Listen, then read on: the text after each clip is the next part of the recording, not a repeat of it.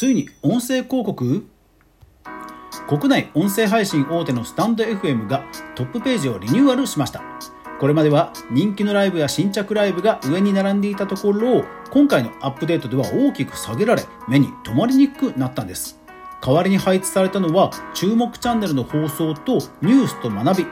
この改変は単なるレイアウト編集にとどまらず私は実はある伏線と考察していますが果たしてそれでは早速学んでいきましょう。おはようございます。フリーでマーケターをしながらクリエイター活動をしています。かぐわです。この番組はクリエイターやインフルエンサーの経済活動や最新トレンドをゆるーく毎日配信しているラジオ番組です。いつもご視聴ありがとうございます。それでは今日のお品書き。スタイフに音声広告が来ると考える根拠。3週間アップデートがなかったスタイフ。音声アプリ向け広告サーバーが6月に。はい、えー、皆さん、えー、中の人 FM というスタンド FM の、えー、公式えー、チャンネルご存知でしょうか？スタンド FM 内で、えー、毎週水曜日にやっているんですけども、えー、その32回、まあ、今週ですね、え今週の回に、まあ、アップデートがなかったということを、え話していました。まあ、32回、えーと、概要欄にね、リンク載せておきますので、ぜひ聞いてほしいんですが、その時にアップデートがまあ3週間なかった、まあ、お盆休みということで言っておられたんですが、まあ、開発が結構大変で、いろんなところが絡みがあってみたいな言い方を実はされていたんですね。うん、でまああのー、お盆休みっていうのは前々から言っておられたのでまあまあまあ確かにいろいろ大変なんだろうなっていうところではその時や、えー、まあその夜のいろんな人の考察とかもまあ特にねあのそんな感じでまあそんなに話題は広がらなかったんですね。でえー、今日ですね、スタンド FM が、まあ、アップデートをしました。まあ、スタンド FM のユーザーの方は通知が来ていたので、えー、見た方もいらっしゃった、多いと思うんですが、ただ、あの、その通知の中には多分書いてなかったと思うんですが、スタンド FM のトップページが変わったんですね。えっ、ー、と、冒頭でも言いましたけども、大きくレイアウトが変わったんですよ。今まではね、ライブ推しだったんですよね。注目ライブと新着ライブがドドーンと上に2つあって、もう画面ライブアプリ立ち上げたらそのその2つがすぐに来るとですからまあフォロワーさんをね増やしたい配信者の人はやっぱりライブをね頑張ろうというような感じで、えー、受け取ってきた人は多いと思うんですね。まあ、ラジオトークとかでもライブがね、今、前面に来てますので、まあ、そういう流れなんだろうなというふうには受け止められていたと思うんですよ。ただ、それが今回、アップデートで、えー、確か3番目とかですかね、少し下に行ったんですよ。少なくとも、アプリを立ち上げた時点で目に入るのはライブではなく収録配信なんですよ。えー、注目の新着ライブや人気の、え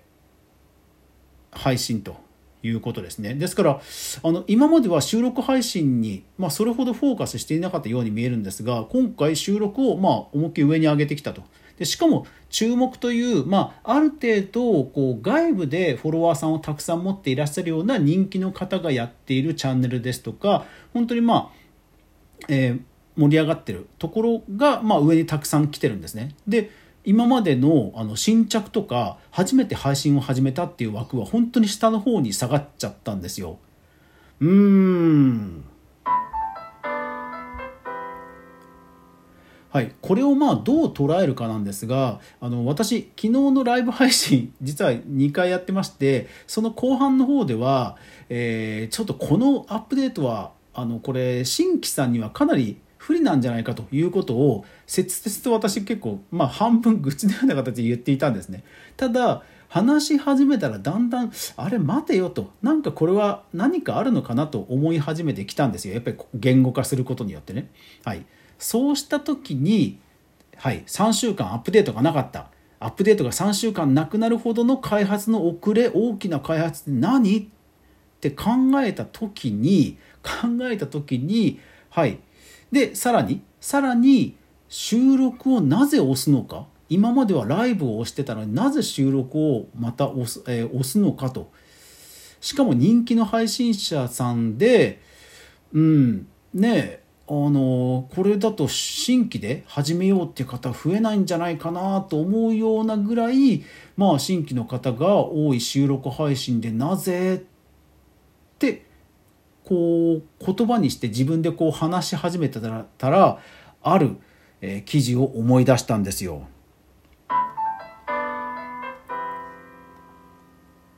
はい、6月7日のウェブ担当者フォーラムというニュースメディアの記事なんですが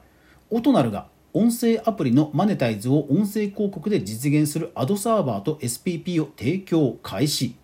はい、これどういうことかというとオトナルという会社は、まあ、音声業界の中ではもう本当に電通のようなこうもう本当に一大シェアを持つもう、まあ、トップ中のトップの音声広告配信会社なんですよ。オトナルという会社が。でその会社が、え音声アプリ向けにアドサーバー広告サーバーを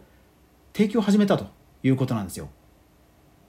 あれ？2ヶ月前にこのニュースがあって今開発が遅れてる？あれ？このこんこのアドサーバーってコンテンツの合間に流れるインストリーム型準広告。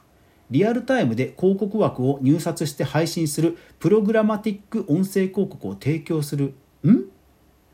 データに基づいた広告技術で音声メディアの収益化を支援する。ん？と来てピンときたわけですね。もしかしてスタンド FM はこれを実装するがために実はものすごく開発リソースを割いていて今回3週間にもわたるアップデートなし。をになっていたんではないかというふうにちょっと思ったんですよね。いや皆さんどう思いますか、えー、このオトナルの、えー、アドサーバー、まあ、広告サーバーはそのインストリームインストリームって言ってあのほら YouTube 見てると長い動画だと途中にほら広告差し込まれるじゃないですか。あれインストリーム広告って言うんですね。でプログラマティック音声広告というのは本当に内容に応じて、え、ユーザーさんにえ適切な、まあ、ユーザーさんの思考に合うような広告を流すものなんですね。ですからまあそれが合うのって確かに収録配信ですよね。でしかも、えー、トップの方に、えー、人気のあったライブアーカイブという枠もできました。それってほぼほぼ1時間枠とか長尺なんですよ。うん。長尺ってことはこのインストリーム型広告が多分入れやすいタイプの配信なんですね。とこの記事を思い出してからは何今回のアップデートの全てがなんか辻褄が合うんですよね。うんでえーと、とオトナルさんもこの6月のこの記事を出してから何か大きなトピックがあったかっていうと確かになかったんですよ。まあねこういう広告商品を出したので、えー、じこのアプリが実装しましたドドーンみたいな感じでプレスリリース出しても良さそうなもんじゃないですか。でもまあなかったんですね。うん、でただもし仮にスタンド FM がこれを実装していたとするならばいやーボイシーさんが27億発表ドーンっていうのと同じぐらい例えばですよ。例えばスタンド FM さんとオトナルさんが共同発表ドーンってやったらこれはねまたね結構話題になるんではないでしょうか。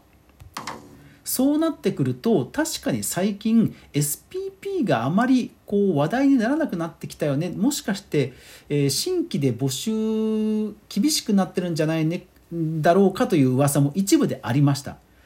確かにそう考えると広告収益を配信する、えー、配信者を、まあ、そんなに増やしたくないっていうのはなんか分からなくもないですよね